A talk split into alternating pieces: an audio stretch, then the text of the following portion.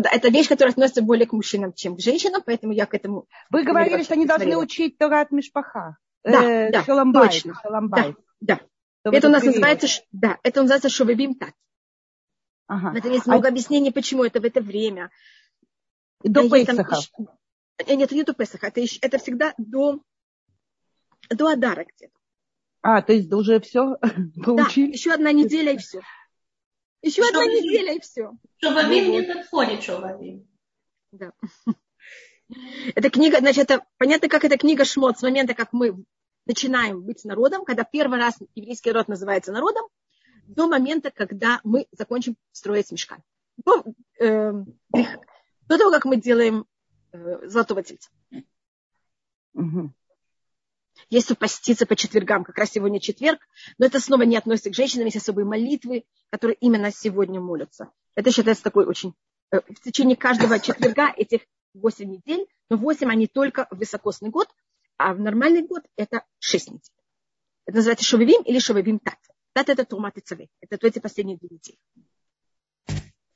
Но это просто меня спросили особости э, этих недель, этого шаббата, поэтому я что у нас теоретически вот эти 8 недель в этом году, они очень особые, каждый шаббат считается очень особым. И потом меня спрашивали подметать. Значит, подметать дом разрешено в случае, если у вас полы облицованы, но так как у нас есть э, проблема, что может быть, если в один раз одна комната облицованная, другая нет, поэтому только в случае, но в нашем времени, мне кажется, все дома облицованы. Поэтому если а. ваш, в этом районе, где вы живете, все дома облицованы, вы тогда имеете право подметать полы дома. Да, но здесь еще вопрос, как отделить носки от мусора.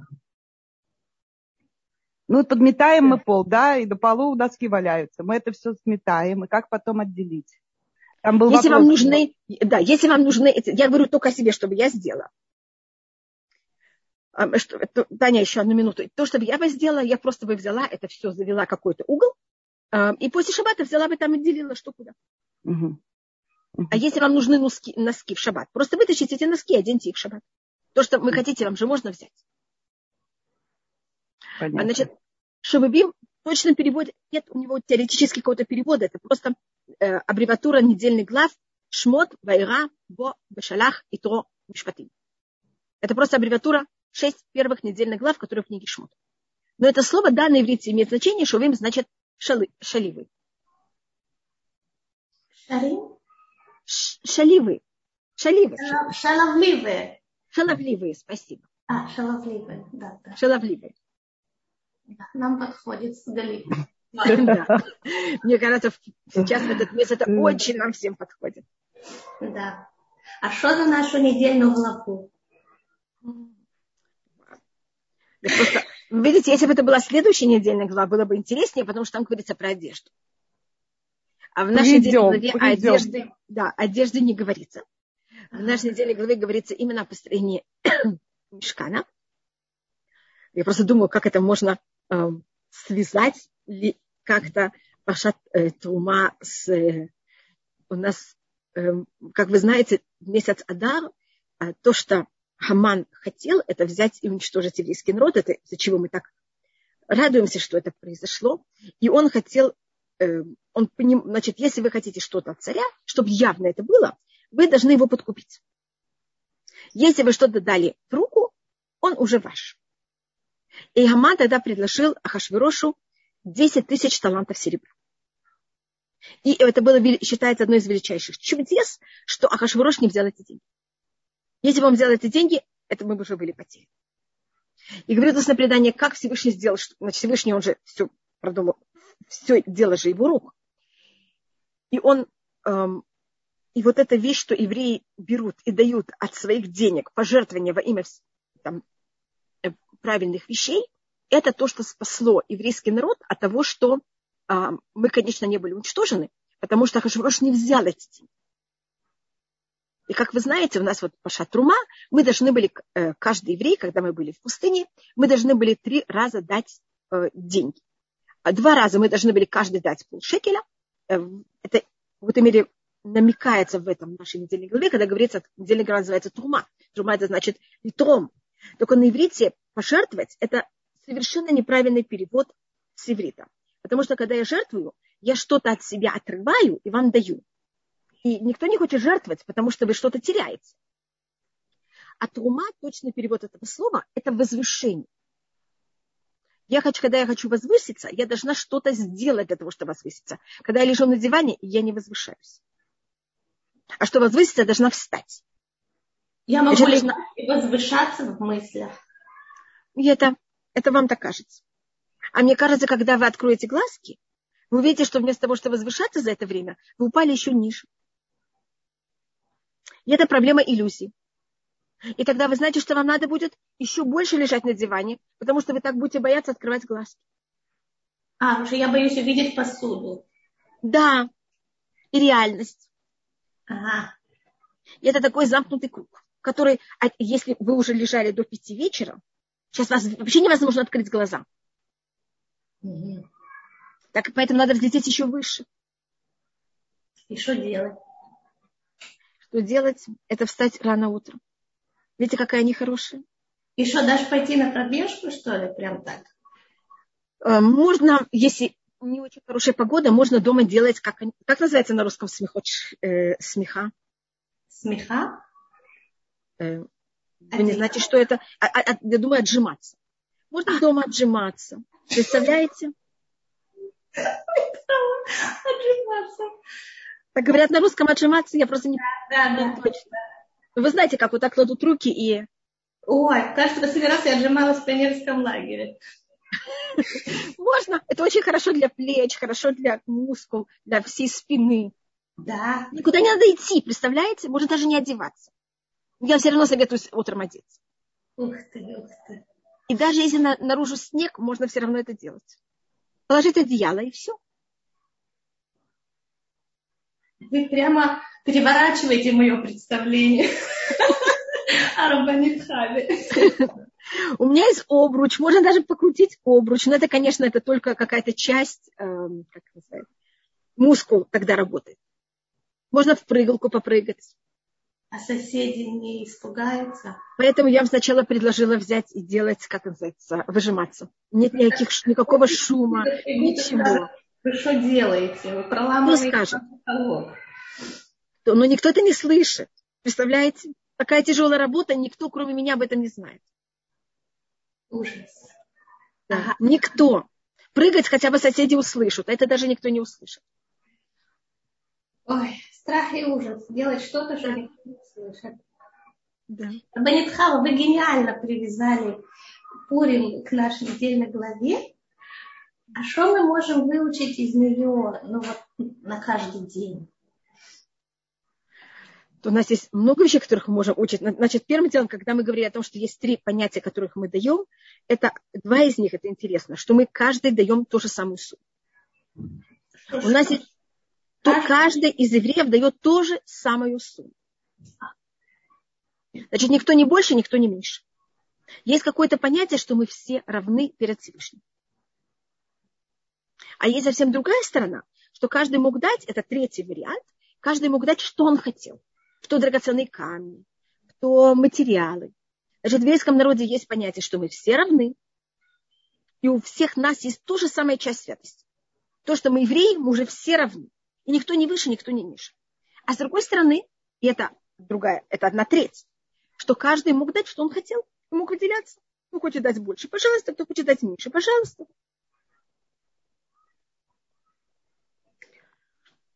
И когда строится мешкан, значит, это понятие, что такое трума, когда я что-то делаю, я даю, я этим возвышаюсь.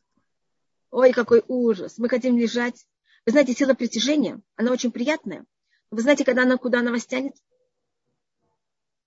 В землю. Глубоко, глубоко. Вниз также. А мы все-таки люди, мы хотим куда-то стремиться. А знаете, что за такая проблема? Мы хорошо представляем себе, как это может быть плохо, когда лежать. Но мы с трудом представляем себе, как это может быть хорошо, когда мы сильно возвысимся. Мы не представляем, что это будет за человек, вот какая это я такая, буду сильно возвышенная. И поэтому тяжело к этому стремиться. О, проблема, что это эм, возвышенное, это не что-то такое. Это просто я в самом хорошем своей форме. И мне кажется, мы все знаем, кто это такая. Это я, когда я делаю то, что надо, когда я надо. И мне это хочется. Я это бегу делать. Я это не что-то. Надо. Да. Я встаю утром не потому, что надо, а потому что я хочу встать. Представляете?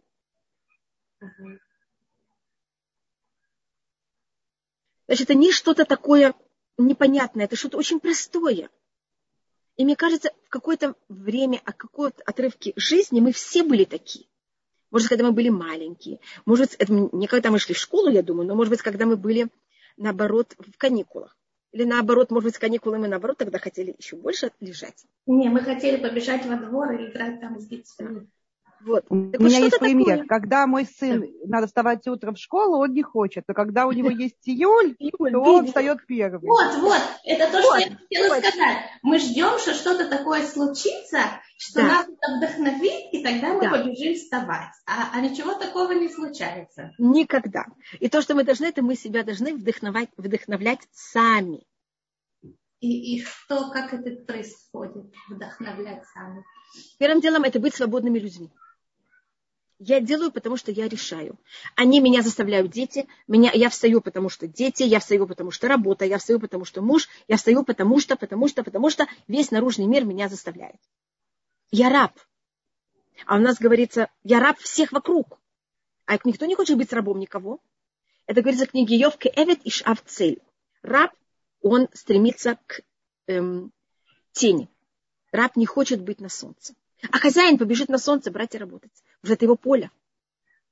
А где Значит, что... написано, что Тишака бин Шейна тоже накло один? Или что-то я путаю? Да, есть что-то такое. Но просто говорится, цитирую из книги Йов, это говорится, кеэвет иш авцель. Раб стремится к тени. И а вы знаете, что... Люди не стремятся к тени? Нет. Спортсмены не стремятся. Если вы хотите быть спортсмен э, и получать кубки, как это называется? Медали. И медали. Быть чемпионом. Кажется, быть чемпионом. Вы не стремитесь лежать и спать. Кто, мне кажется, если чемпион стремится лежать и спать, он не станет чемпионом. И вы знаете, какая проблема? В России это была последняя страна, где было аннулировано крепостное право. И мы выросли все в вот этом немножко крепостном состоянии. Вы знаете, что крестьяне, которые были, у них была своя земля, они работали. Им совершенно не мешало работать тяжело на своем поле. Они очень любили свою землю. Для них земля и они, мне кажется, земля была даже им важнее, чем они сами. Но когда это поле не мое, а оно колхоза, извините, дело совсем другое. И мы в этом выросли. Вещь, которая всех, она никого. Это у нас говорится, что две два хозяина, если кастрюля принадлежит двум хозяинам, значит, еда должна быть или холодной, или горячей. Теплой никто не может ее терпеть. И это говорится, что если кастрюля принадлежит двум хозяевам, она никогда не будет ни теплой, ни горячей. Ни, ни холодной, ни, ни горячей. Подождите, отсюда выходит, чтобы человек почувствовал свободным себя, у него должно быть какое-то имущество. И именно да. его, а не что-то другое. Он должен ощущать, что все его. Обладание имуществом делает человека свободным. Нет, обладание состоянием, что я сам принадлежу себе, себе. И то, что я делаю, это потому, что я так решил. Я могу идти на работу, и это имущество не мое, я э, работаю у кого-то, но я выбрал у него работать, и я хочу заработать деньги, или я хочу даже, может быть, я работаю у него без денег. Но я хочу взять, и, и это мое решение. Я свободный человек, я иду к нему для того, чтобы получить у него эм, нисайон, получить у него опыт. умение, опыт. опыт. И понять, но тогда вот то, что я получаю у него опыт, это мое решение. Понимаете, почему я не хочу рассмотреть о том, что у меня есть имущество или нет. Но то, что я выбираю делать, это мое решение для моей благи. А как подняться над обстоятельствами, которые нас заставляют делать то, что мы не хотим делать? Мы можем объяснить себе, почему мы да хотим это делать, и почему нам это важно. И почему это наш выбор, а не выбор кого-то другого. Первым делом вы все равно это делаете. То есть не тарелки заставляют меня их мыть, а это мое сознательное, продуманное решение на, на, на результате анализа и работы над собой, что я пошла их мыть. Не только так. Я решаю, что это мои тарелки. И я хочу мои тарелки, чтобы были чистые, и чтобы мой дом был чистый, и чтобы мой дом выглядел так, как мне, так как я себя очень уважаю, хочу увидеть мой дом. Мне кажется, все хотим видеть наш дом, мы все хотим себя уважать. Мы, значит, я думаю, к этому это тоже свобода, она связана также с уважением. Человек, который себя уважает, он не может тратить свое время. Его время дорогое и важное. То есть я подойду к шкафу и скажу, да. это. Амар. Да. Это и я... мой шкаф должен быть, как называется, в так, порядке. я хочу, чтобы он выглядел, а не так, как он хочет, чтобы он выглядел. Точно. Но я могу решить, что одна полка, вот мне очень нравится, чтобы эта полка была очень прикольной и перевернутой, и так мне подходит. Это тоже мое решение. Но мне кажется, это будет тогда одна полка, а не вишка. Знаете, мои дети пришли к выводу, что я не терплю пустых поверхностей. Я хорошо чувствую, когда что-то лежит. А когда ничего лежит, как у марокканцев, просто вот пустая, вот, да. я чувствую ужасный дискомфорт. Я не могу просто, как это вообще ничего. Видите, у каждого, это, это ваш выбор. Знаете, как вы хотите, ваш дом, но это ваша свобода, это ваше решение. Вот, у меня будет чисто, пишут. Да. Да, кстати, это очень актуально. В Песах, кстати, не так уже. Да, представляете? Да. Еще два с половиной месяца. Ровно. Да, да, да. Можно уже начать. Я всем советую, если это шкафы, если это антресоли, если какие-то вещи, если у вас есть свободный час, возьмите и начинайте. Вы знаете, перед Песохом я чувствую себя рабыней. Вот всегда говорят, надо чувствовать себя свободным человеком, а я чувствую человека, которого заставили работать. Первым делом, я думаю, что если вы эм, выбрали себе очень короткое время, и вы должны за короткое время сделать неописуемую работу, конечно, вам плохо. А первым делом то, что я говорю о себе. Я хочу, чтобы мой дом был организован, чтобы все лежало на месте. А мне, конечно, каждый день это не очень просто делать, у меня также нет на это время. Поэтому перед Песохом я очень рада тому, я не могу сказать, что я так рада работать, но я хотя бы очень осознаю, что я очень хочу узнать, где все мои вещи, как они все уложены. И я стараюсь перед Песохом. Первым делом я беру, все вещи вытаскиваю. И потом, может быть, целый день трачу, ничего не делаю, только обдумываю еще раз, как лучше все уложить так, чтобы оно для меня было более легче мне брать, знать, что как. Как это было так организовано, еще лучше, чем прошлый год. Я на это могу потратить целый день, ничего не делать, только вот это продумать. И потом, когда я беру это все, начинаю сортировать и класть и укладывать, бывает, я решаю, что точно так же, как уже я продумала, это самый хороший вариант. Но я, понимаете, еще раз, мне тогда это приятно делать. Я понимаю, что это делаю так, что мне весь... И тогда в течение всего года мне не надо еще раз никогда шкафы убирать заново. Мне только надо, понимаете, сохранять порядок. И мне все очень доступно и э, приятно брать. И вещи, которые лишние, это тоже важная вещь. Если вы хотите, можете отдать в гмах. Если вы очень сентиментальны и не в состоянии, возьмите себе коробки, пакеты, непонятно что, и туда кладите эти вещи. И каждый раз перед Песахом вытаскиваете и решаете, они вам еще нужны или нет. Обычно после 10 лет они вам уже не нужны. То есть, чтобы они не были в перемешку со всеми другими. Ни в коем случае. Может быть, вам очень надо вашу тетрадку, которую вы писали в первом классе. Но, может быть, в первые 10 лет вам нужны все тетрадки первого класса. А может, после 10 лет вам достаточно одна тетрадка. А может, второго класса вам уже не нужны тетрадки. Я просто говорю как пример. Я делюсь с вами, что я делаю. У каждого есть Знаете, свои... Я обратила внимание, что, например, у, у европейцев, например, у голландцев, да, у них действительно есть коробки, э, такие красивые, где они хранят все свои сентиментальные вещи. Они прямо к этому э, большая хашивут, как это сказать? Да, важность. Да, Важно. у меня папа был очень сентиментальный. Я пришла из очень сентиментальной семьи. И поэтому я тоже, понимаете, как это, к этому, видите, я даю к этому место. Галит, что вы хотели сказать? Я хотела сказать, что меня всегда поражает, что вы живете абсолютно человеческой жизнью. Что вы думаете? Вот правда, правда, чтобы вам все наше вот такое вот житейское не чуждо. И огромное спасибо, что вы с нами делитесь. Пожалуйста. Это, знаете, сразу твое вот эта ежедневная работа и тот же подготовка к Пейсаху сразу становится, вау, я как Рабанит Хава. Я думаю, очень... что у меня не хватит мужества вытащить все и потом решать. Ну, можно частями, можно шкаф. Это мне будет, как сказать, омыс. Но каждый, каждый по-своему. Да. Я, кстати, когда ну, училась в Ольпане, и мы перед Пейсахом нас возили в какие-то города религиозные, мы подрабатывали уборкой. И я помню, что мы заходили в дом, и там были, ну, мы, нам давали комнату. Эта комната была абсолютно пустая. Да. И нам говорили, помойте здесь все и все. Я была поражалась этой порядку и пустоты. И не могу это, к этому это, прийти. Не могу. Да, вот как вы вот. сказали, это, это марокканцы, это, это Восток. А, а что это я... пространство? Состояние головы. Почему мы не можем в нашей голове видеть пустоту, а для них это самое комфортное? Что, что в голове происходит? Это, это разная ментальность. Видите, ментальность это не только в плане, это все, это как мы, как у нас дом, как у нас все.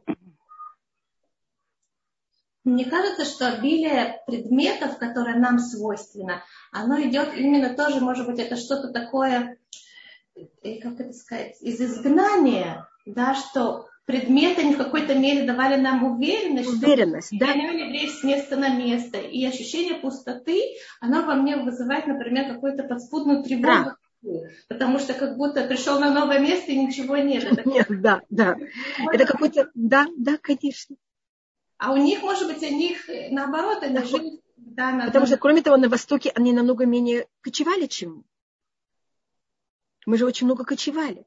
И видите, какая тут, против, какое противоречие. Большинство люди, которые кочуют, у них меньше вещей, потому что надо все время изб, э, от этого всего избавляться. А по-настоящему это точно наоборот, потому они что у нас вот это они их держат точно. Кроме того, я думаю, что мы жили, не всегда, конечно, но мы жили в коммунальных квартирах, мы жили в очень маленьких условиях. И так как мы жили в маленьких условиях, там было много вещей. А когда люди живут в больших домах, у них автоматически все эти вещи как-то разложены по-другому.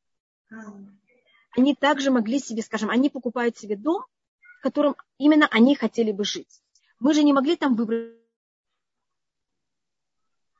Он там жили часто в одном доме несколько семей. Представляете, сколько вещей там было. Значит, у нас это тоже связано с эм, эм традицией, понимаете, и в каких-то обстоятельствах, в которых мы жили. Вопрос, нужно с этим работать и как-то пытаться избавиться, или, или это принять как данность? Да, и... да. Я думаю, что у нас есть так много вещей, о чем работать. Я считаю, что все, что мне не мешает моей жизни, я с этим живу. В момент, когда это мне начинает тяготить и мешать, тогда я решаешь над, над этим работать. А как? У каждого есть право на свое. Скажем, мой папа сохранил а, юбку моей бабушки. Последняя буква юбка его мамы. И она у меня есть, я ее тоже храню. Я один раз, папа хотел, чтобы я ее одела, я попробовала ее только вымыть, постирать после этого. Она у меня просто, когда она начала, просто, понимаете, как это? Расползаться. Да, расползаться. Я тогда ее просто так очень осторожно высушила, я ее не могу одеть она у меня находится, и я-то я ее храню. Почему? Не знаю. Ну, папа ее хранил, я продолжаю ее хранить. Но она, конечно, я знаю, где она находится, но она мне совершенно никак, понимаете, как это? Находится в таком месте, где это не... Э, не мешает. Да, не то, что юбка моей бабушки может не мешать, но, понимаете, вот мне не могла сказать мешать, но она... Э, не нужна. А, да, а, скажем, восточные люди, они бы это выкинули давным-давно. У них нет этих сантиментов. Скажем, как мы моем полы? Мы не разливаем воду на все. А у них разливают воду на все и потом все выгревают. У меня есть такая соседка. Она, кроме того, раз в пять лет минимум меняет все в своей квартире. Мы, если мы купили стол, он у нас будет жить не у нас, он перейдет наследство нашим внукам. А у них они купили стол, они его поменяют пять раз в своей жизни. И у них нет никаких сантиментов к этому. Нет, это, понимаете, я могу сказать, что у всех, но у них, это как они выросли. У каждого свое. Интересно, почему мы такие сентиментальные? Откуда в нас это... Но тоже оттуда же, да, мы, мы, мы привязываемся к вещам, к местам, к какому-то ощущению уверенности и покоя, которое они нам дают. Да, и дают. Это все рушится. Это разное. Мы да, страдаем. Да. Это, э, это совершенно другое понятие ментальности. Я в этом не вижу ничего, понятия ни плохого, ни хорошего. Это данное. И надо себя принять таким. И не мешать себе. Только не надо, что эта сентиментальность начала нас, понимаете, как это мешать нам. Потому что у меня есть юбка моей бабушки, но у меня нету, понимаете, из, скажем, мне вот видите, это книги, это книги моего отца. Но у меня нету шляпы моего отца, и, и понимаете, как это, и так, такая вещь, которая уже будет занимать у меня непонятно какого места в моем доме. То есть не начать задыхаться от всех. Ни в коем случае. У меня там есть подсвечники моей мамы, подсвечники моей бабушки, понимаете, но не у меня дом, не, вот кроме э, юбки моей бабушки, у меня нет никакого, никакой, никаких, понимаете, вещей. Которые бы мне начали мешать. Извините, что я так говорю о таких вещах. Когда это уже чересчур, это, это неправильно. Это мне не дает пространства для себя. Мне нужно пространство для моих вещей. Пожалуйста. А можно вопрос? У нас же такая, такая тема за, зашла, и мне кажется, сейчас будет уместно об этом поговорить по, не по теме. А как, э, не знаю слово, как вы подобрать, избавляться, наверное, плохое слово. Что делать с вещами после того, как человек ушел? Вот родственникам с этими вещами. Да. То, что мы делаем, мы расстаем в гмах. Значит, я, я могу сказать, что я сделала с вещами моего отца и моей матери. А нам сначала, я могу сказать о моей матери, когда она ушла, нам было очень... Папа попросил нас прийти и сделать порядок с вещами моей мамы. Он хотел, чтобы мы там взяли сами, что нам надо, раздали в гмах то, что нам надо. Мы целый год на строе сестер было тогда, мы не могли прийти это сделать. Мы договаривались, и папа нас просил, и мы не могли. И мы себя не, э, как называется, понимаете, как это, не насиловали. После года, там год с чем-то, мы как-то э, имели уже какую-то силу, понимаете, могли это сделать как-то уже приятно, и мы тогда пришли и как-то навели там порядок, понимаете, как-то разделили. Я могу сказать, что я взяла, я взяла какие-то вещи моей мамы, которые более там э, утварь, понимаете, не одежду, а именно там, понимаете, белки, ложки, там какие-то вещи. И какие-то вещи э, сразу моя там сестра, обе сестры как-то поделили, понимаете, кто что хочет. То, что никто не хотел, я считала, что они очень хорошие и достойные. Я взяла это себе, и каждый раз, когда кто-то из моих племянников женится или выходит замуж, я это даю им как подарок. Но такие вещи новые, понимаете, там в коробках, которые были у моей мамы. Может быть, маленькие, но как это, понимаете, символическая такая вещь, которую они берут. Я даже им даю возможность выбрать, какую из этих вещей вы хотите. Не хотите ничего, пожалуйста. Но обычно каждый что-то себе выбирает. А другие вещи мы просто взяли и отдали в мах. Кроме обуви. Обувь не дают в мах. Я помню, что мы даже разрезали обувь э, моего папы да. для памяти. Да, да точно. Да, чтобы никто не... Это то, что мы сделали с вещами моими. А можно носить одежду родителей да. в таком случае, родственников? Конечно, конечно. А мой папа, скажем, у него был талит его дедуш, его отца, и папа этот талит одевал в очень особых случаях. Он его одевал Э, скажем, в день, когда он оказался в тюрьме, когда он вышел из тюрьмы, день перед Йом Кипуром. Просто этот талит, папа понимал, что если он будет его носить каждый день, понимаете, от него ничего не останется. И вот в особые дни он их одевал, когда он нас благословил.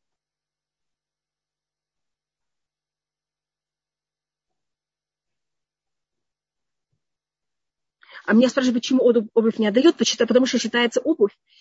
Может быть, мы говорили об этом перед Йом Кипуром и э, перед Тишабиав мы считаемся, что наше тело, оно символизирует душу, оно отражает душу, а обувь отражает тело.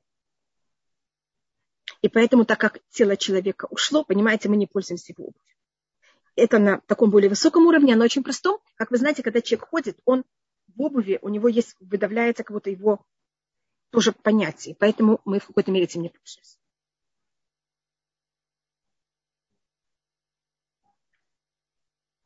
Я помню, что когда ушел мой папа, я целый год не могла открыть шкаф с его вещами. Просто даже да. с пальто там не могла это видеть. Да, я понимаю. Да. Мы обувь других, э, Елена, не пользуемся никак. Вот вопрос, нельзя использовать всю обувь после умершего или только ту, которая была в последний момент? Не, не всю обувь, как я знаю. Если он еще никогда не одевал, об этом есть вопросы.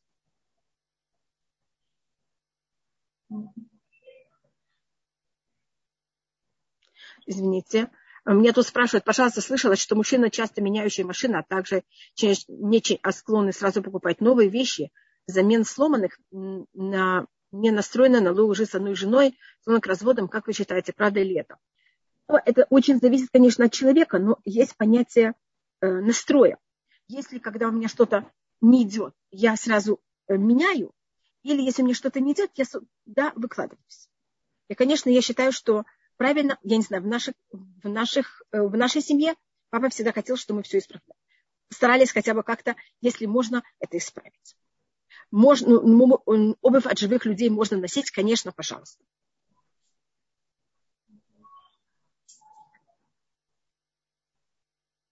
А вот э, еще такая тема у нас в Да, можно актуальна. одеть. Тут у меня спрашивает э, Элишева, да. Конечно, mm-hmm. пожалуйста. Э, доедание. Вот мы да. патологически не можем выбрасывать еду. Да. Вот это какой-то... Мы пытаемся что-то с этим делать, и все равно не получается. Это... Папа доедает за всеми. Ясно. У нас тоже никогда ничего не выкидывается. Я вас понимаю. И... Это, есть в этом тоже что-то еврейское, потому что это понятие бальташхит. Мы не имеем права ничего портить. Теперь то, что я делаю, э, если я считаю, что это будет мешать, понимаете, я просто буду есть то, что уже совершенно не надо, я замораживаю. Если это возможно. А потом, понимаете, как это? Отмораживаю, но я стараюсь помнить, что у меня заморожено, может, а то потом перед Песах надо все выкинуть. Понимаете, как это? И я стараюсь, как, как это только, понимаете, в самый правильный момент взять это, отморозить, и чтобы это сразу пользовалось. Там, я стараюсь, чтобы в нем не лежало больше, чем недели в морозе. А то, если больше недели, вы потом забываете, непонятно, что этим происходит. И когда-то на одном уроке по хиноху э, услышала такую вещь, что не надо доедать за детьми. То есть не надо папу делать как бы помойные ямы. Что мы сейчас не в блокаду, слава богу. У нас, слава богу, есть избыток. И, и отношение к еде, оно не такое, как, как нас воспитывали а вот все равно не получается. Я, не знаю, у нас... Села, я после этого урока села со своим мужем и сказала, да, это неуважение к тебе, мы должны, ну, как бы дети должны так, не хочу раз папе. И... У нас тоже было то же самое. Мы не любили лук, если у нас в суп попадала какая-то малюсенькая кусочек луковицы, хотя мама старалась ее, понимаете, целую луковицу и не. Все, мы не хотим есть суп, и наш папа всегда нас спасал и забирал у нас из тарелки эту маленькую кусочек лука. конечно. И почему-то папа. Я не помню, что мама нас спасала, а папа нас спасал. А мама говорила, возьмите, э, выпейте суп и оставьте там вот эту угу. А мы говорили, что мы не хотим вообще эту тарелку. Я не знаю, у вас было такое, но у нас это было. Я, я недавно вспомнила, как я не терпела пенки, когда я была маленькая. Мои родители уговаривали, что это же так вкусно, когда они были маленькие, после войны. Такое лакомство. Я говорю, нет, я подумала, как тоже люди меняются. То же самое сегодня происходит, только с другими. Но я стараюсь, что у нас тоже вещи не портились. Только просто заранее, понимаете, как это придумываю, и когда я вижу, что уже вещи как будто будут чересчур, я, понимаете, их сразу замораживаю. А вы знаете, такой вопрос у меня возник. Действительно, дети, они очень чуткие к тому, что они хотят и не хотят. Да? Они это великолепно. И надо вот, да, и папа очень, мой папа очень старался остаться вот таким, и к себе прислушиваться. Зеу, это то, что я думала, взрослые люди это теряют. Они будут, ладно, я это съем, главное, чтобы не выбрасывать. Нет, папа, нет, папа очень прислушивался к себе. Он мог прийти и сказать, вот это я хочу. Вот это мне нужно. И когда мой папа ел, он брал и вынимал все, что было в холодильнике. Клал на стол. Папа говорил, что глаза тоже должны есть. Чтобы это было красиво, понимаете, как это и много. И вместе с тем папа, конечно, очень старался, чтобы ничего не тратилось. Но папа знал, что ему надо. Папа мог сказать, сейчас мне это не надо, а вот это мне надо. И, может быть, то, что вы говорили про еду, это говорится про Юсефа, что когда евреи приехали в Египет, это был же голод. И говорится, что Иосиф кормил еврейский народ лехем лефи хатав. Хлеб по рту детей. И вопрос, что это значит? Значит, детям, кроме того, что им надо есть, им надо еще оставлять тарелки. Им им надо еще крошить, им надо еще играться едой. Знаете, что так это называем? И когда Иосиф кормил еврейский народ, вернее, его семью, тогда это еще не был народ, он кормил их не только, чтобы они были сыты, а чтобы было вот это добавочное количество еды для детей. Потому что детям это надо. Не вынимать из тарелки и бросать в стену или на пол. Да. Ну, не стену, там ребенок года или чего-то ему надо. Понимаете, как это? Да. То есть потребности не то что выживание, а потребности да. развития. Да. Детям это обязательно. И комфорта, я даже не знаю, как это сказать. Эмоционального, потребности эмоционального комфорта. Да. И ощущение какой-то изобилия. Угу. И вот ребенку надо сказать, а вот это, мама, я не хочу, это я не буду есть. Нет у вас такого? Вам дети такого не говорят? Нет, конечно говорят. Вопрос, должны ли, вот то, что вы сказали, прислушиваться к себе и сказать, ну я это не хочу, да? Сказать, не хотите, это не ваше, это не вам. Ну и что, что я это сварила и стояла, и все, я этого не хочу, и пойти искать. Зачем? Угу. Да? Нахон Елена, что нам надо и что надо. И надо прислушиваться, Елена, то, что вы говорите.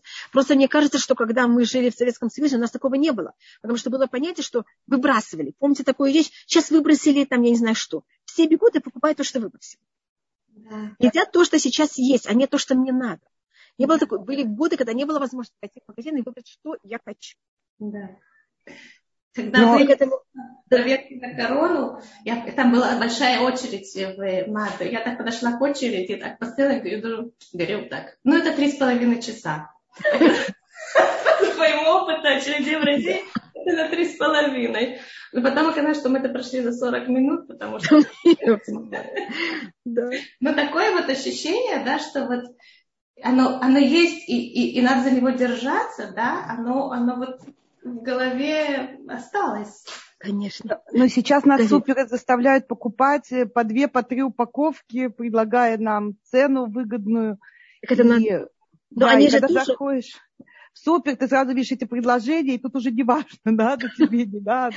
Так вот, я, я, я, да, я стараюсь, скажем, вот скажем, если я говорю просто как пример, скажем, о всех мучных изделий, я начиная с сегодняшнего дня не буду покупать никакие мучные изделия для того, чтобы меня перед Песохом, понимаете, как они оставались. Блинедах. Нет, я думаю, что так. Или, скажем, муку. Я сейчас продумываю, смотрите, сколько мне надо там, если я хочу пить хала или я хочу что-то. Я очень стараюсь, чтобы и после, обычно после Песаха я больше не э, после Пурима я не пеку. Я вот все, что я получаю на Мишлох Манот, я делю, насколько есть шаббат до Песаха. На шаббат последний перед Песахом я оставляю все те вещи, которых они не хамец.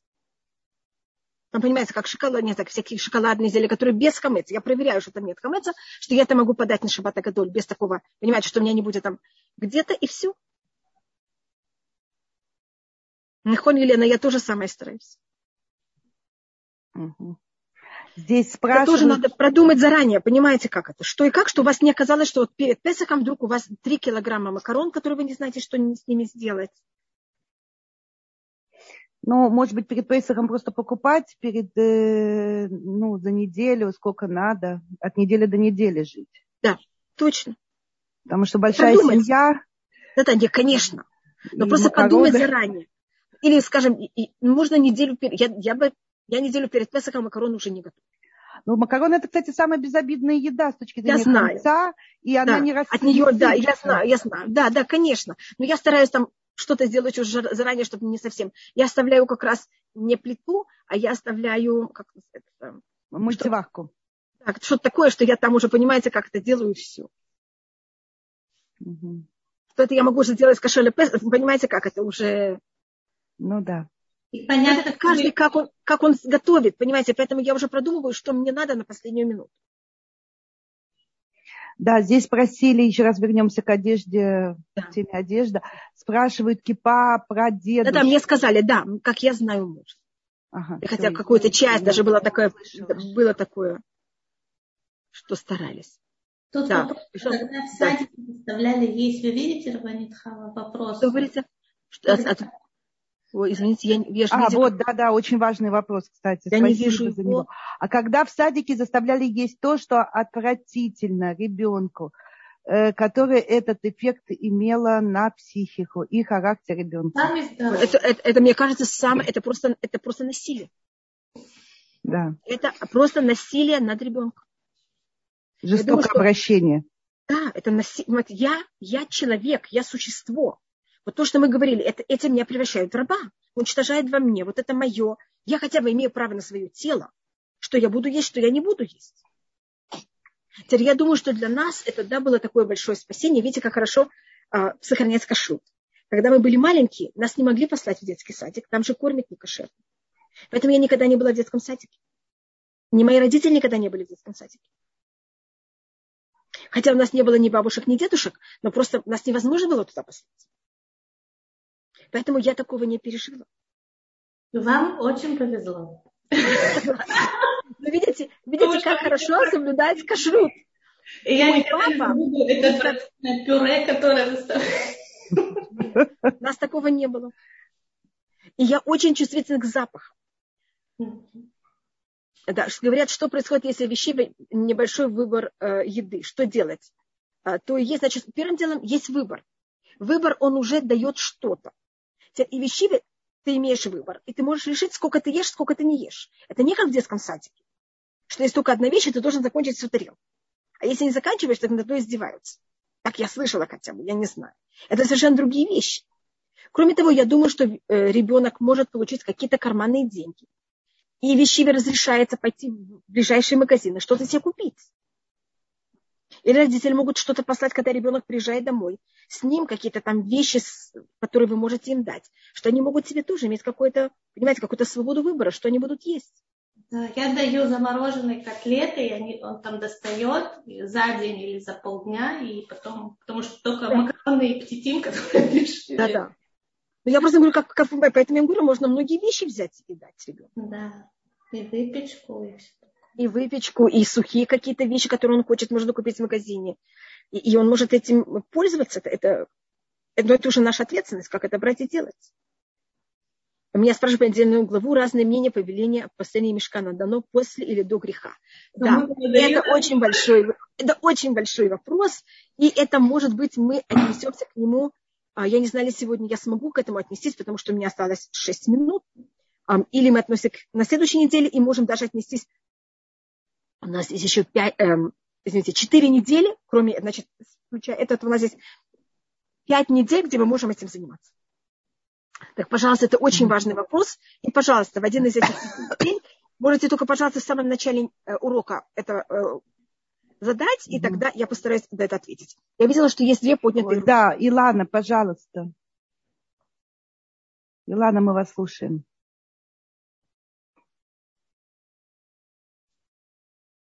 Илана. Илана, включите себе микрофон.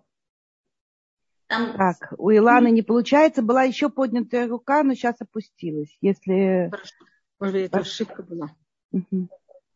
Но у Иланы микрофон, э, она может в любой момент включить себе микрофон. Хорошо.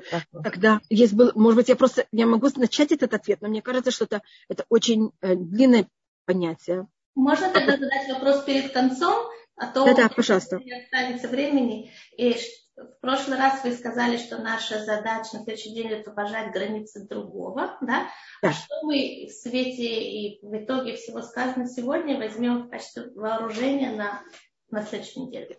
Значит, наша, наша недельная глава это наоборот. Это не рассматривать разницу между нами и обществом. Наша недельная глава это между нами и Всевышним. И как построить нашу правильную связь с Всевышним. И вот я начала говорить о том, когда говорится о построении мешка, на первом деле говорится трума. Надо понимать, что все, что мы делаем во имя Всевышнего, ему ничего не надо, но это как будто бы, как мы так ощущаем, э, цель это, чтобы мы духовно поднимались.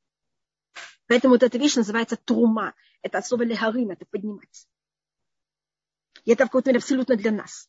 И когда говорится о построении мешкана, говорится, что мы должны там дать такие-то, такие-то вещи, если мы захотим. Это совершенно добровольно, кто кто хочет и сколько он хочет. Кроме, как я вам сказала, двух случаев, когда мы должны были да, все дать поровну какую-то маленькую сумму. И говорится, вы возьмите, постройте мне мешкан, бешаханти бетухам. И я буду обитать среди них. Не говорится, я буду обитать в нем. Логично было, что Всевышний построит, нам просит построить э, переносный храм, и он будет обитать в нем, а говорится не в нем, а в нас. И говорит на это устное предание, что каждый должен в своем сердце построить храм. Это вот понятие связь Всевышнего. Есть Пахад Ицхак, Ицхак Хутер, он написал такую песню, я даже думала, может быть, ее а, прокрутить сегодня. Это Бельвави Мишкан Эвне. В моем, ну это, конечно, символическая такая вещь. В моем сердце я возьму и построю мешкан. И в нем я возьму и построю жертву. А для того, чтобы на жертвеннике полыхал огонь, и огонь, вот этот вечный огонь в моем, э, на моем жертвеннике, я возьму из огня жертвоприношения, когда Авраам приносил э, Ицхака. И в нем я принесу ему жертву Всевышнему, это мою единственную душу. Значит, это понятие вот этого нашего желания взять и быть связанным Всевышним и дать ему все, что только мы можем. А это насилие над детьми в садике нарушало его границы, к нему приводят да. Значит, это понятие того, что ребенок понимает, что у него нет права на, свое, на свое тело. Если вы понимаете вопрос, это был вопрос о том, что происходит, когда детям дают еду, заставляют их есть то, что они не хотят. Значит, это понятие, что у меня нет права на себе, нет ко мне уважения к моим желаниям. Я не свободный человек, я раб. Но раб обычно он, потому что меня заставляют делать что-то для другого. А тут раб, не что я должна для другого чистить ему обувь, а это рабство надо мной. Это ну, что-то ужаснее. Какое дело этой как воспитательницы, я съем или не съем. Она пойдет домой, это ее проблема. Если она меня заставляла мыть ей полы, мне кажется, это для нас было бы меньше ущерба, чем заставлять меня есть еду, которую я не хочу. Понимаете эту разницу? Как я хотя бы знаю, что я делаю для нее, так это как будто бы она властит надо мной. Это же намного более ужасно. Что делать? Освободиться от этого. Понять, что я имею полное право на мое тело. И я решаю, что я могу, что я не могу, и быть очень осторожным и чувствительным, чтобы этого не делать другим.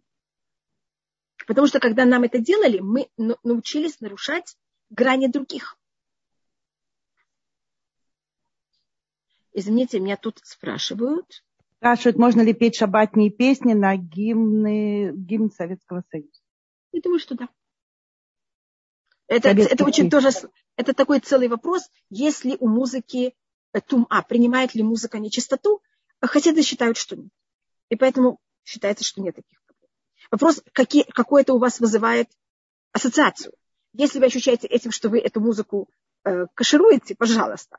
Если этой музыкой вы наоборот, э, эти слова еврейские к вам кажутся, как будто бы, понимаете, переплетаются у вас с, этой, с прошлым, это вы должны продумать, как для вас это. Ребенок есть будет одни макароны. Если ребенок ест одни макароны, значит ему нужны одни макароны. Ребенок, а естественно, быть... если его не разрушают, у него обычно есть естественное правильное ощущение, что его телу нужно. Если только мы его не, как называется, насиловали. насиловали. И поймите, что ребенок, он, у него же есть вот это, и кроме того, если будете его сейчас, когда он маленький, заставлять есть то, что он не хочет, он тогда не научится есть правильно в любом, любой ситуации. А как быть с э, медицинскими процедурами, которые приходится детям делать насильно? Да, есть случаи, если это спасение жизни, если это вещи, которых очень, это понятно. Конечно, желательно сначала с ними поговорить об этом и это объяснить. Это понятно, конечно. Есть случаи, когда нет выбора. Смотрите, это, это также родители должны понимать грани, что ребенок, что они могут, что нет. Теперь, если ребенок не ест, и это опасность для его жизни. Смотрите, есть дети, у которых есть болезнь. И когда человек болен, мы ему... Это, что происходит? Есть разные понятия болезни. Есть одна болезнь, это тоже рассматривают комментаторы, что э, человек в такой ситуации, то, что ему плохо, считает, что хорошо, что, что хорошо, считает плохо. И тогда то, что ему надо, он не хочет, а то, что ему надо, не хочет. И тогда, конечно, ребенку надо, понять, надо э, взять и ему эм, как это, помочь. Ой, я знаю, я перешла свое время. Вы нет, совершенно нет, правы. Нет, нет. Вы сегодня совершенно свободны. Только если вы можете, вы можете, мы будем слушать вас. Пожалуйста. Так, есть случаи, когда, скажем, не знаю, там, мы знаем, что у ребенка есть нехватка витамина. Ему нужен этот витамин. Так мы должны как-то привести к тому, чтобы он это ел. Но я не знаю, в нашей семье были хорошие отношения с родителями, и родители нам объясняли, даже когда я была очень маленькая, мне надо было делать прививки или что-то, мне объясняли, что вот есть микробы, что с ними делают и как. И вот я сейчас буду такой герой. Вы помните, была какая-то ужасная жидкость, я ее не помню, которую давали детям, чтобы у них лучше была сводка крови. Рыбий жир. Нет, рыбий жир как раз нам, Барухашем, это же тоже не всегда кошерно. Так у нас нашли, есть печень трески, в котором был рыбий жир, и мама как-то нам это очень хорошо готовила, что нам это нравилось. А была какая-то еще какая-то очень неприятная, это была какая-то водичка такая, просто как выглядела как вода, отвратительная. Не помню, как ее звали. Я помню, как нас воспитывали, что мы такие сильные, и мы такие вообще можем брать это все есть. И пить более точно. Так это, это вопрос также воспитания, как этому подходят. Нас старались не заставлять. Нас старались объяснять, чтобы мы понимали, что правильно и что нет. Чтобы цель наша была, не, моих родителей была не, что я сейчас выпила этот рыбий жир или съела этот рыбий жир. У нас его не пили, у нас мы его ели. Или чтобы я сейчас съела этот витамин. Сейчас, сегодня. А чтобы я вела правильную форму жизни в течение всей моей жизни. Чтобы я понимала, что если врач решает, что это мне хорошо, а я считаю, что нет, чтобы я умела как-то с этим справляться. А не вот в эту минуту, чтобы я это сделала. Это можно, надо предпочитать эту минуту на всю жизнь, если сейчас эта опасность очень явна. А если нет, жалко. Лучше сейчас я не выпью это. Но меня научат, как потом всю жизнь вести себя правильно. Я помню один случай, когда меня заставили что-то выпить. Это я там, не знаю, кашляла, чуть ли не задыхалась. Мама считала, что у меня чуть ли не коклюш. Понимаете, моей сестры был коклюш, когда она была маленькая. Я начала тоже так себя вести. Мама очень испугалась. Меня там заставили что-то выпить. Это было один раз во всей моей жизни. Перед тем, как меня взяли к врачу. А так со мной всегда разговаривали, объясняли. И воспитывание, чтобы я так себя правильно вела всю жизнь. Теперь моего папу, когда он был маленький, очень его родители уважали. И моего папу, я думаю, никогда в жизни не заставляли ничего. Поэтому папа был очень свободным человеком. Он также никогда не учился в советской школе. Его дедушка не послал за счет религиозных тоже убеждений. И только его учил дома. Теперь кто-то меня спрашивает, что происходит, если ребенок, он, э, у него уже э, непростой вес, как его ограничивать? Значит, я считаю, что когда ребенка ограничивают, у него это только приводит к тому, что его вес будет еще больше. Потому что когда человек ощущает ограничения, ему хочется еще больше. Так если вы будете ему ограничивать еду, так он будет непонятно где покупать конфетки и есть их непонятно где или шоколадки. Поэтому надо как-то дать ему какое-то изобилие, дать ему что-то вместо. Э, это не простая вещь, это сложная вещь. И вы же не хотите только, что он сейчас стал худой. Вы хотите, чтобы всю жизнь он был, у него был правильный вес. А не, чтобы он худел и толстел всю жизнь на Хасвакале. И это очень тяжелая работа. Это очень легко взять и ограничить. Это нам кажется, что мы так властим. Но мы же хотим воспитать человека, а не просто властить. Нам очень легко пройти другого в раба. Но это неправильно, потому что он потом же выйдет из нашего рабства. А правильно воспитать свободного человека, который вот то, что мы считаем правильно, так сам размышляет. И это очень сложно. Это намного сложнее. А мы хотим сейчас мгновение, и все решится. Кроме того, я думаю, что у нас есть еще одна проблема. Кроме того, что мы хотим это мгновение, мы ощущаем очень униженный, что наш ребенок так выглядит. И нам это так ужасно неприятно, это нас так унижает, что поэтому мы ведем себя не очень правильно. Я не знаю, я просто говорю как вариант. И это каждый должен понять, почему он так себя ведет. Но правильно это в какой-то мере э, привести к тому, что понять, почему ребенок такой, что ему не хватает. Обычно вот такой вес это показывает о том, что ребенку или что-то не хватает, или это защита. Он себя ощущает незащищенным эмоционально. Или в семье, или в школе. И понять почему. Он себя ощущает недостаточно уверен в себе. Унижен. Это тогда в какой-то мере вес – это защита. И это такая глубокая вещь. Извините, что я любую такую простую вещь превращаю в какую-то э, психологическую э, проблему. Но это как в нашей семье. мои родители размышляли.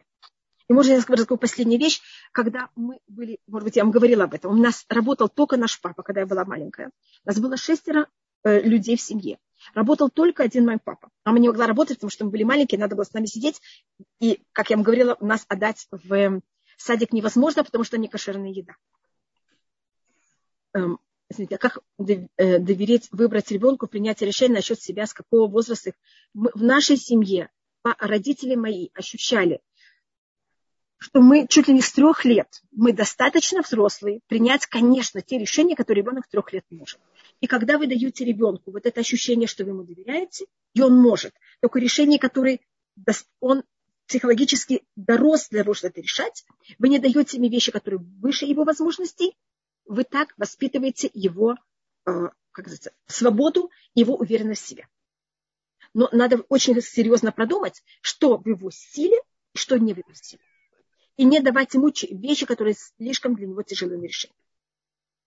Дать ему ответственность выше его сил – это сломать ребенка. Не дать ребенку выбор, когда это в его это тоже уничтожить ребенка. Вы понимаете, насколько это сложно. И вот понять точно, что в силе ребенка, непросто. А мы, родители, мы должны знать, кто наш ребенок. Если мы не понимаем, посоветуйтесь. Это очень важный вопрос, очень важный вопрос, с которым мы всю жизнь как будто э, думаем о нем. Где вот эта точка или и мой папа был единственный, кто зарабатывал деньги. Он пол зарплаты должен был отдать, потому что он не работал в шаббат, чтобы о нем это никто не доложил. Поэтому должны были шестеро людей быть на пол зарплате. И моя мама очень боялась, может быть, я вам говорила об этом, что мы вырастем э, психологически бедные дети. Вот с этим голодом ужасно.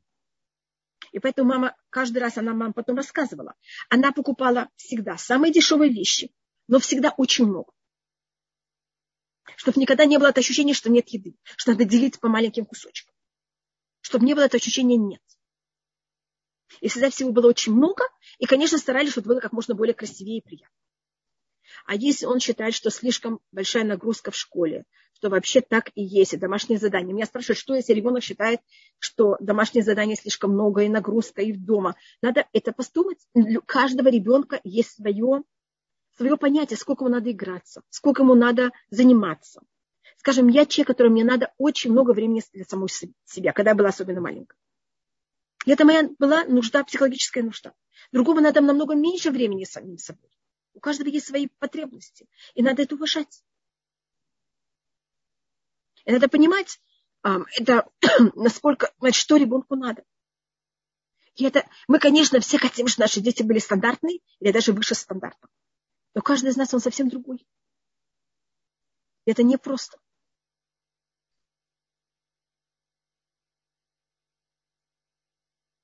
Нас было четверо в семье. Мы были очень разные. И мои родители очень разные. И у нас никто не похож один на другого, и никто не похож на родителей. Как они нас все терпели, я не знаю. Мои родители. И как они умели каждому из нас относиться совсем по-другому и ждать от каждого из нас что-то другое, и вместе с тем дать нам ощущение, что никто не делает больше и никто не поразит другого. Хотя каждый вел себя совсем по-другому. И есть общая семья, где все должны что-то делать. Но это мои родители, это не я. Понимаете, я только там росла. На кто-то покупал, кто-то выносил мусор, кто-то мыл полы. Понимаете, как каждый делал что-то другое. У меня было ощущение, что мы все вместе.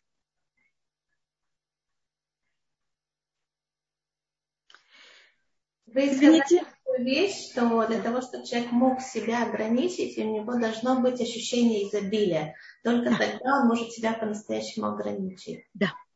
Ему тогда это не мешает. Бедные люди, они обычно э, очень многим нуждаются. Богатые люди могут нуждаться, им меньше намного надо. Вы заметили, может быть, такую вещь? Да. Вот моя мама очень хотела нас воспитать богатыми людьми психологически. Угу. Что у нас было вот это ощущение, понимаете, как у нас есть. Я, у меня был один племянник в нашей семье, извините, я этим закончу, который я начала ощущать, что у него есть это ощущение бедности. Не то, что их семья бедная, понимаете, но вот ему всегда, он приходит в гости, ему всегда все мало. Всем дали по конфетке, ему мало одной конфетки. Какой-то момент я почувствовала, что это уже, мне вот вообще уже, понимаете, я почувствовала какую-то неприятную вещь в этом. Я попросила разрешения его родителей. Я взяла 200 шекелей. Я с ним пошла в магазин, взяла громадную сумку и сказала, вот на эти деньги купи все, что ты хочешь. И он успокоился.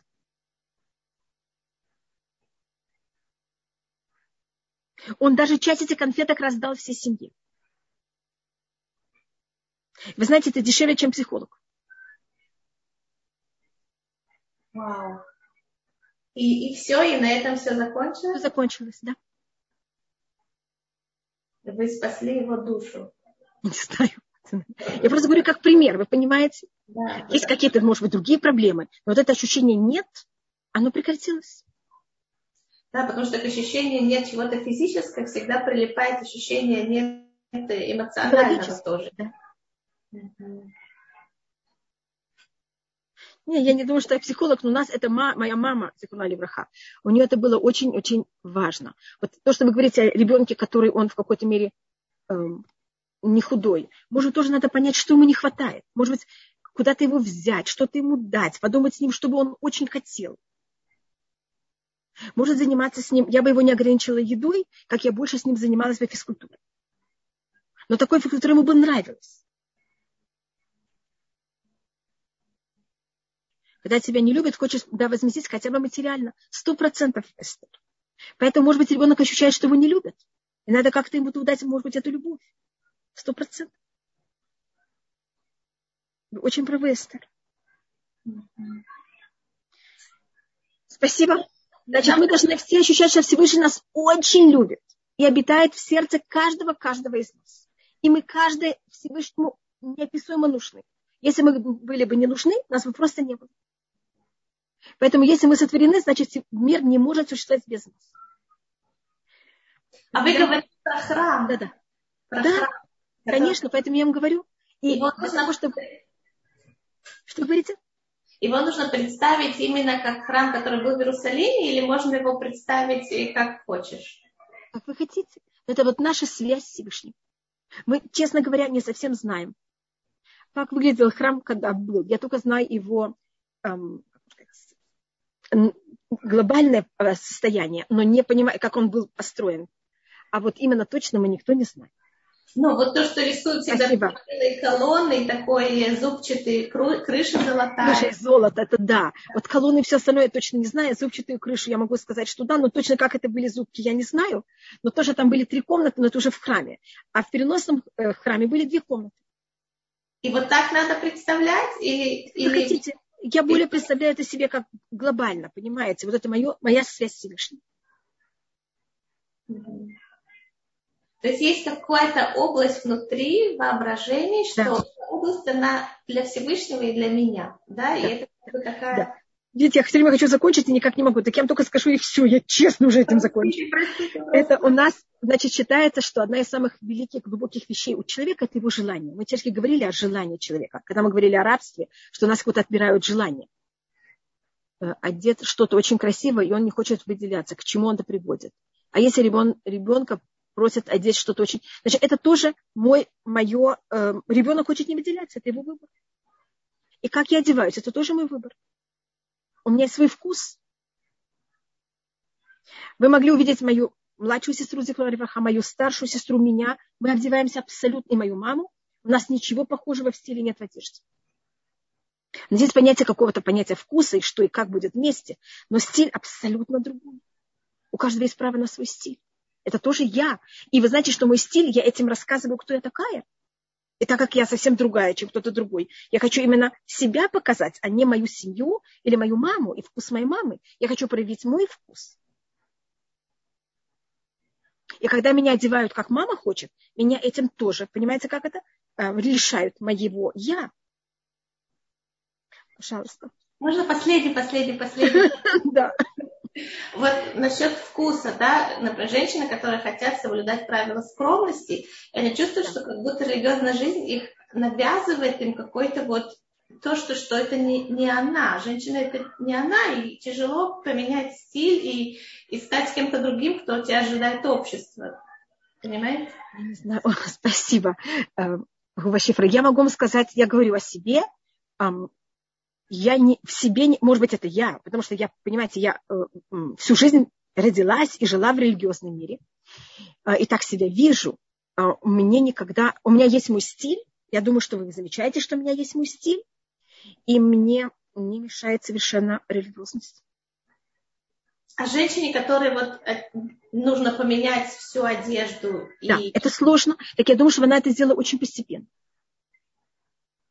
И человек должен смотреть в зеркало и видеть себя, а не видеть кого-то другого. Например, покрытие головы. Это. Да, это одна из самых сложных вещей. Потому что это то, что я вижу в зеркале. Потому что я это, это, это моя голова, это мое лицо. И как преодолеть вот это, как это тяжело для женщин? Конечно, так надо найти себе свой стиль. Видите, у меня есть свой стиль. И мне кажется, я, видите, я хочу смотреть в зеркало и видеть себя, а не видеть кого-то другого. И поэтому я стараюсь найти себе такие шапочки или такие, я не знаю, косыночки, которые бы проявляли меня. Вы знаете, что в Израиле каждая шапочка, она именно относится к какому-то другому течению. А у меня есть такая склонность, что я не хочу себя взять и засунуть в какой-то ящик. А вы бунтарь. Что это? А вы бунтарь. Да, может быть. А, и поэтому я стараюсь, и чтобы это было скромно, и чтобы это было достаточно, вы понимаете, приятно в это время, э, э, подходящее к этому времени, в котором я живу, и вместе с тем, чтобы это не было никак, как будто бы я нахожусь именно в какой-то одной ячейке. То есть вы хотите сказать, что женщина, которая начинает одеваться скромно, ей нужно заново, просто заново построить свой стиль. В... Да. Это не значит, понять, как. Но, но она должна понять, кто она. Значит, наша одежда – это психология. Наша одежда, мы ей проявляем, кто мы такие.